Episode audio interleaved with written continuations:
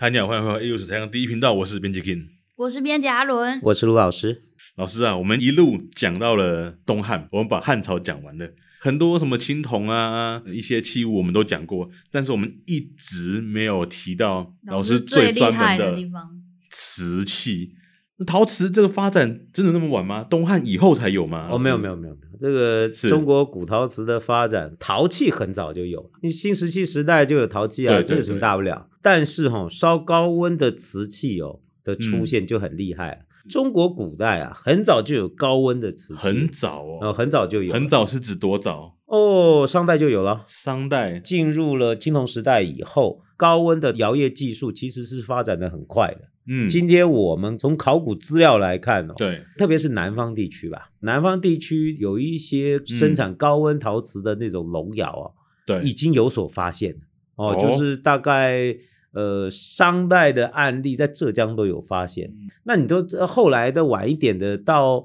我们说在福建也有发现，所以我们应该这样讲，中国古代高温的嗯陶瓷的发展其实是有非常古老的长久的历史。老师，那我们来复习一下，就是什么样的条件它能才能算是瓷器？哦，这个概念上面哦，就是瓷器哦，如果你很准确的界定哦，对，其实从原料和温度上都有很清楚的界定，就是说瓷器一定是瓷土，用高品质的瓷土烧成，然后温度嗯非常高。只是说哈、哦，回头来讲说，那中国古代，你说像商代、商周时期这么早的时候的瓷器，也叫做瓷器吗？嗯，对啊。应该是说，在这么早发展的阶段，虽然已经开始出现，但是这时候的瓷器哦，一般我们在学术上不会叫它瓷器，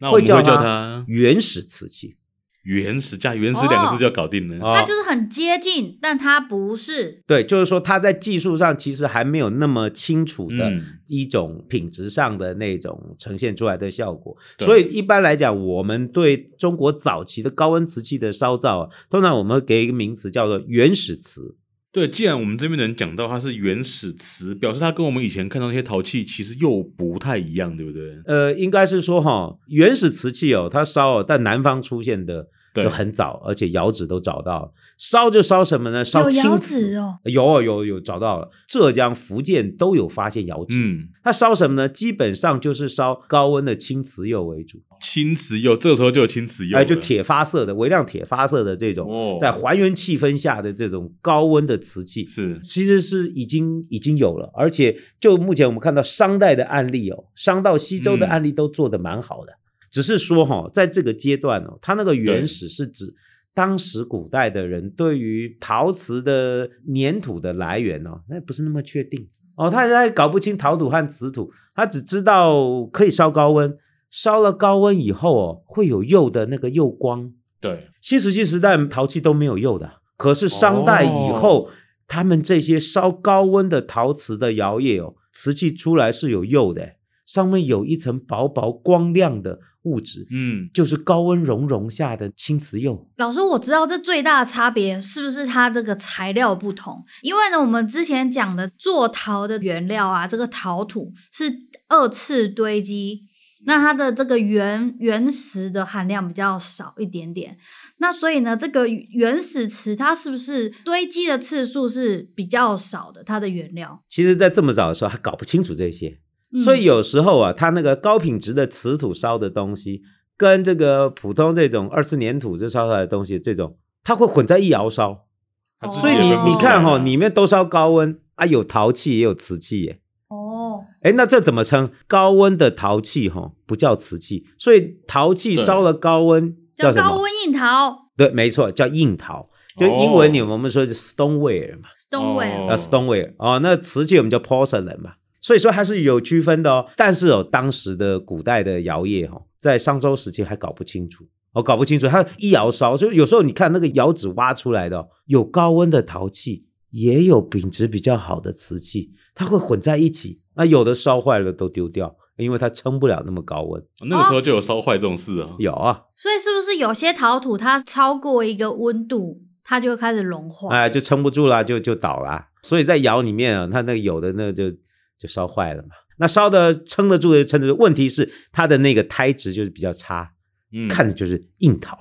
哦，所以 stoneware 跟 porcelain 哦，在这个中国古代的窑业里面，对这些粘土、对这些材料的了解，也是慢慢摸索的过程。哎，是那你说哈、这种高温的窑业怎么这么早就出现？对啊你不好奇吗？哎为什么商代呃就开始有高温的陶瓷出现呢？而且他们还会上釉哎、啊，对啊，怎么知道这些事的？有没其有实可哈能，其实跟一件事情有关，青铜器吗？对，真的假的？跟铸造业有关。为什么呢？因为也要高温，没因错为，它做模，对，你看模具需要粘土，对不对？对，把铜熔融，把这个温度拉高，要铸造铜器，你那个窑炉啊，也需要耐火的粘土、哎，要不哦然加温加温就给你炸掉了，给你崩掉了。嗯，所以不行呢、所以说，高温的窑业啊，能够烧高温、耐得住高温的这些粘土，或者是构筑窑炉的技术，因为青铜工业的发展，所以陶瓷工业也跟着快速进步嗯啊、所以说，为什么商代就开始出现？对这绝对跟整体的高温窑业的技术的发展有密切的关系。那老师，你刚刚说这个原始池嗯釉面这个光光亮亮的，哎，跟我们之前讲低温的釉有什么不一样？哦，那不一样，这是高温的釉，而且这个发现哦，其实是一个摸索的过程。怎么说呢是？摸索出来的，哎，那是摸索出来，他他不是天生就会啊。你看哦，那个新石器的陶器上都没有釉吧，对不对？对，啊，没有釉啊。那你怎么弄出釉来的？自己想办法最调早的人根本就不知道这些事情，所以最早啊，那个陶瓷上的那个釉是意外啊这。个东西还能意外哦，对啊哦当然了，古代烧窑用什么烧窑啊，窑、啊？投什么燃料？木材，柴，哎，对，这样投嘛，哦，一直投。我要烧到很高温，是不是要丢很多柴？对，，这样一直丢，一直丢，一直丢。烧那三天三夜，那那个柴是不是它就烧的时候是烧掉变成灰？对，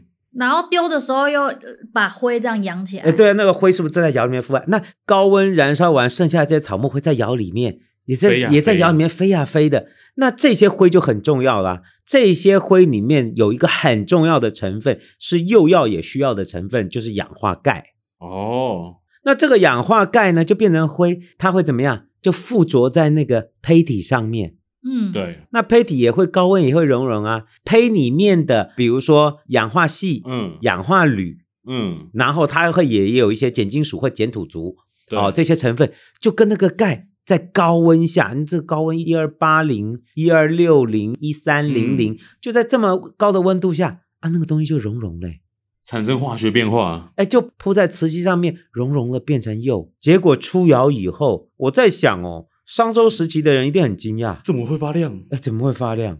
哎，这东西又硬，然后上面又亮亮的，赞，对，好赞，就跟那个金属一样啊，顶 Coco。这就是一个慢慢发现的过程，特别南方这些烧嗯这个烧窑的窑工啊，他们都用龙窑啊，那对龙窑升温快，温度高，退窑以后，哎呦，这个东西不错呢。所以原始瓷的出现呢、其实是慢慢摸索，发现我只要投很多的柴进去，嗯，然后让它的那个柴灰在烧成的过程中自然附着在胚体上面，就有釉了。等一下，哦我有一个问题，他们应该那个时候还不知道是灰造成的吧？哎、不一定哦。这个不一定哦摸索的过程中，一开始应该是没搞清楚啦。嗯拜，托，这个中间过了几千年哦，哦，那有很久哦，过两千年哦，这样摸摸摸摸了两千因为年。我在想的是，如果他们早就发现是灰的话，他们大可自己先烧木材，烧成灰之后，然后直接撒在那个陶瓷上哎、啊。你很聪明嘛，真的是这样哦。一开始还搞不清楚状况，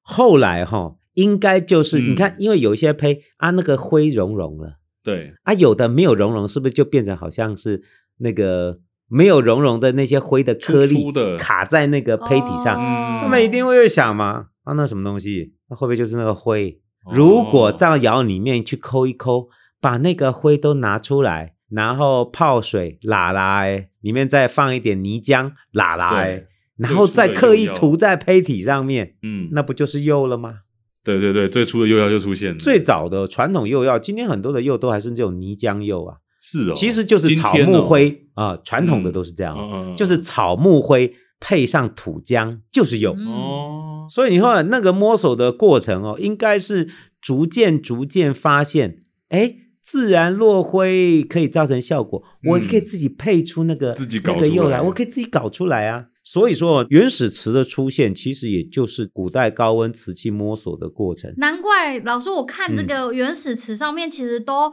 就有点的不均 匀的样子，就是你有有一块一块的这斑点这样。对你发现了哈，所以很多是随机的。你仔细看、啊、那个釉啊，早期的这种原始瓷器啊，原始青瓷啊，有啦，有烧的是绿绿的啦，还原强度也蛮高的、啊。问题是哈，就是不是很规则，有对啊，一块没一块的，有时候那釉啊长得很像跟鼻涕一样，有没有？真的就是一还有片一流片淌这样。哦，一点一点啊、一团一团，这都反映出哦，它那个因为是自然落灰，所以每个点熔融的状况不一样。有些地方照到了落灰，哎，就融得很棒；有一些呢没照到，哎，根本就是个陶器嘛。有一些是照到以后温度不够， 根本没有融嘛，嗯，所以各还是式会各样的状况还是会那老师，我问你哦，在商代做好一个原始瓷器比较难，还是被雷打到比较难？我觉得没有那么难呐、啊， 被雷打到好像比较难啊。就是说这种词，因为哈、就我们现在看到考古资料来看，从商到西周，哎，有一定的量哦。嗯你说古代人不知道这些吗？知道哎，他们慢慢有有有在，而且很多如果我们今天看到的这些原始瓷器，嗯，有很多可能是从南方送到北方去的。哈，这么搞刚？这些东西其实是有一定价值的，它的被使用和消费是有一定的市场。所以说，南方发现的这些原始瓷、高温原始，以前有一种说法说北方有在烧，但是没有证据啊，是没有找到窑啊，窑都南方找到。所以北方只有产品，哎，北方看到产品不少，而且你说商周文明在南方和北方，北方啊，北方嘛，所以它一定是往文明区送嘛，往那个大城市里镐面。京啊、洛阳，对，发送到首都区去。嗯那这些跟着去的，大概也不只有原始瓷器、青铜的原料、铜矿，然后奴隶，嗯，还有奇珍异宝，是不是都往北方送？对，嗯资源会集中嘛？那我想，原始瓷器在那个时候应该也是被重视的这个产品之一。那我们有在墓葬里面找到原始哦，有哦，有哦也是有有，也这是些有贵，族墓很多都有、嗯哼哦。商代的还不多，有不是多，到了西周就有一定的数量哦，在越做西越周的，多了比如说我们说的陕西的首都宗州跟成州嘛，啊、就是往首都送啊、或者是往洛阳，就当时的洛邑送到洛邑去嗯，啊。这些贵族墓里面有时候都会发现，南方的一些西周贵族墓也有发现，对，就表示说它的那个烧造的数量市场蛮大的，哎，蛮大的，因为这些高温的青瓷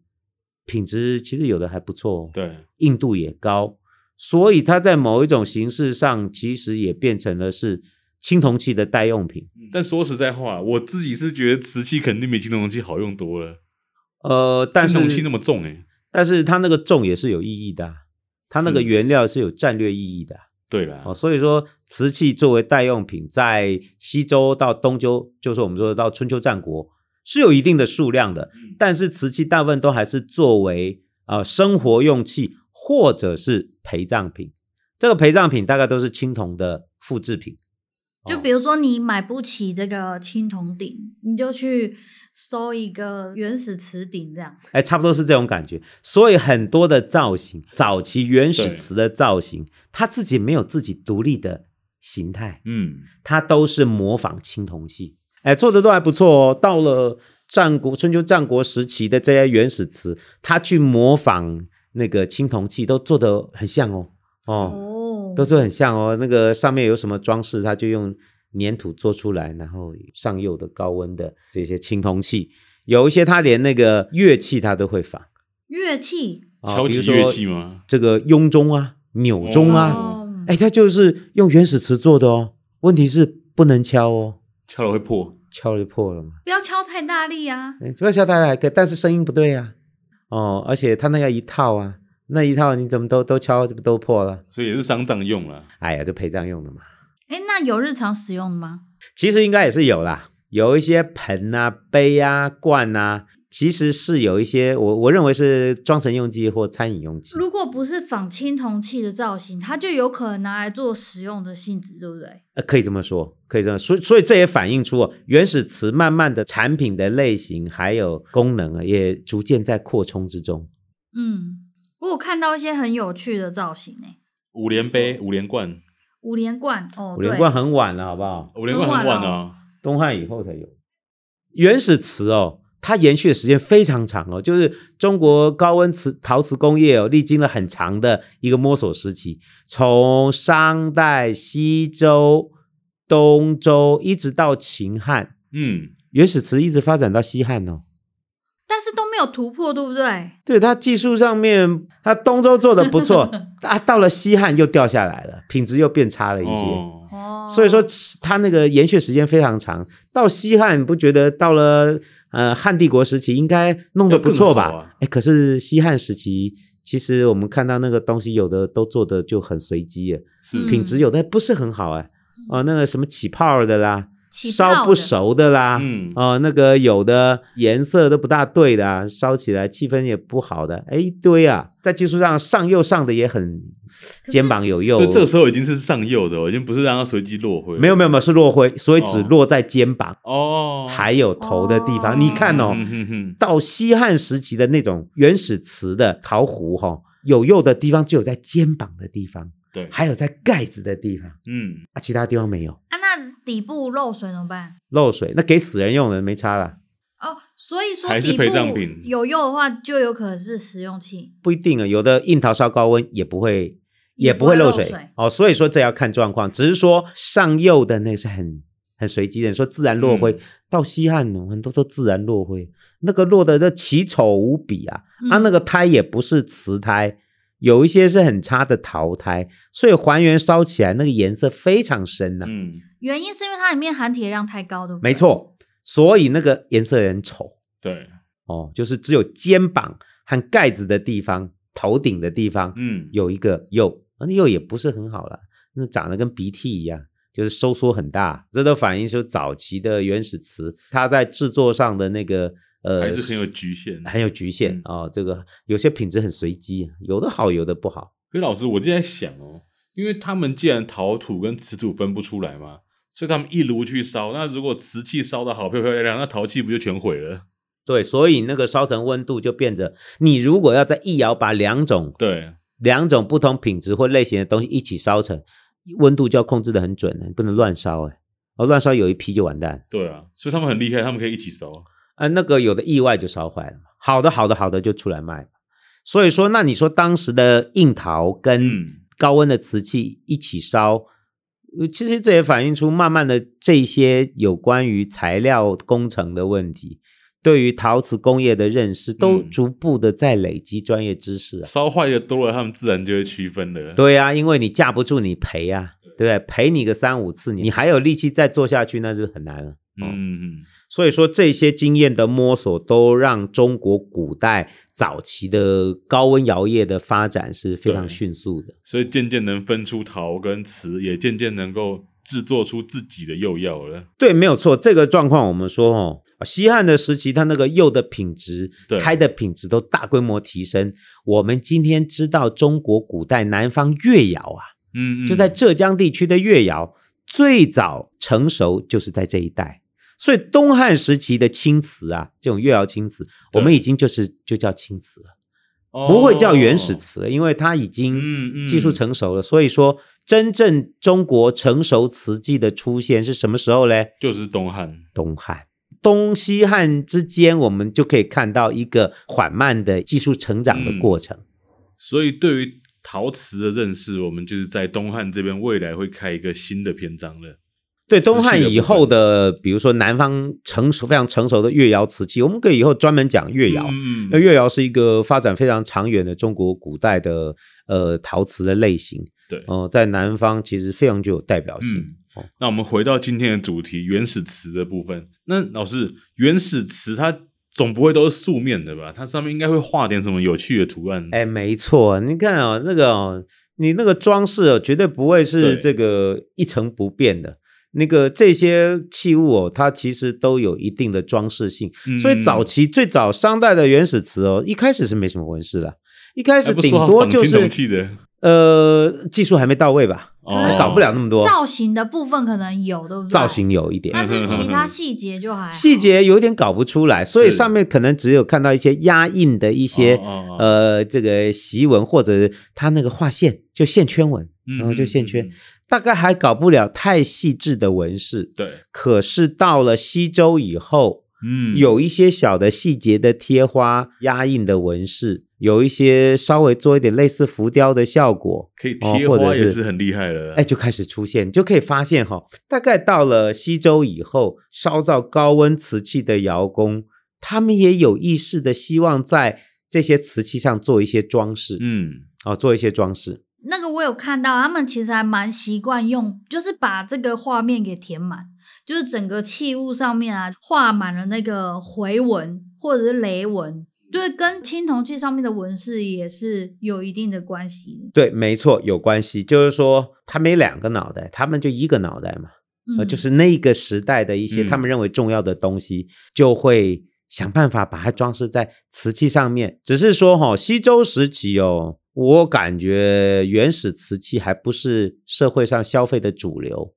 嗯所以说它被关注的程度是有啦，但是也还好，没有那么高。非常的精细的装饰没有，嗯呃，基本上还是比较单纯一点。那到哦什么时候原始瓷发展得比较好？再往下走一个，到了东周时期，啊哦，春秋战国啊，呃，就是春秋战国。这么乱春的时候秋战国反而做时得好，呃，做得好，呃，怎么做？呃很多做代用品，哎、嗯，他们就开始就做的很像咯。那个青铜器长什么样子？长一个动物造型的，哎，那个原始瓷就给你做一个动物造型的。什么三足羊首那种，啊对，对对，跟你你要什么都可以搞给你。呃，比如说做一个非常繁密的这种攀枝纹，哎，那个原始瓷上面也可以画出来啊，不但用捏的，用刻的，哎，都可以刻出那种很繁密的纹饰。这种东西哦，一看就知道东周哦，青铜器、陶瓷器，有时候大家会分享同样的创作概念，对，你就发现这是一帮人嘛。天下一大抄，哎，他他们他们那个概念类类似，因为这些原始瓷也就是青铜的代用品，对，所以呢，做像一点嘛，嗯对不对？做像一点花钱了嘛，那么你给我好好弄嘛。所以说，我们看到东周时期一些陪葬的原始瓷哦，嗯，它可以把那个青铜器仿得很像哦。所以原始瓷在整个市场上面，可以想象它被接受的程度也慢慢提高。哦嗯，老师，那原始瓷这种工艺啊，这种技术，在未来的世代，我们就是五千年的历史过程中，有没有被淘汰、被放弃，或者是它一直延续到今天？这么原始的技术，原始瓷嘛，很原始嘛，，对，是不是在后来人类发展的就不文用明了的过程中，这么原始的就不用了呢？ 嘿嘿，其实没有呢。啊，这种原始瓷这种技术，在今天的陶艺里面是是一种专门的一种类型，哎，有没有听过？哦你们有没有听过叫柴烧？有啊，有没有？柴烧你很贵哎、呢，很贵啊！你以为柴烧是什么意思啊？用对啊柴烧嘛，哎，用柴烧，然后呢？字面上意思，啊，好啊，那它到底贵在哪里？对啊，贵在哪里？对啊贵在哪里我？不懂，跟原始瓷一样呢，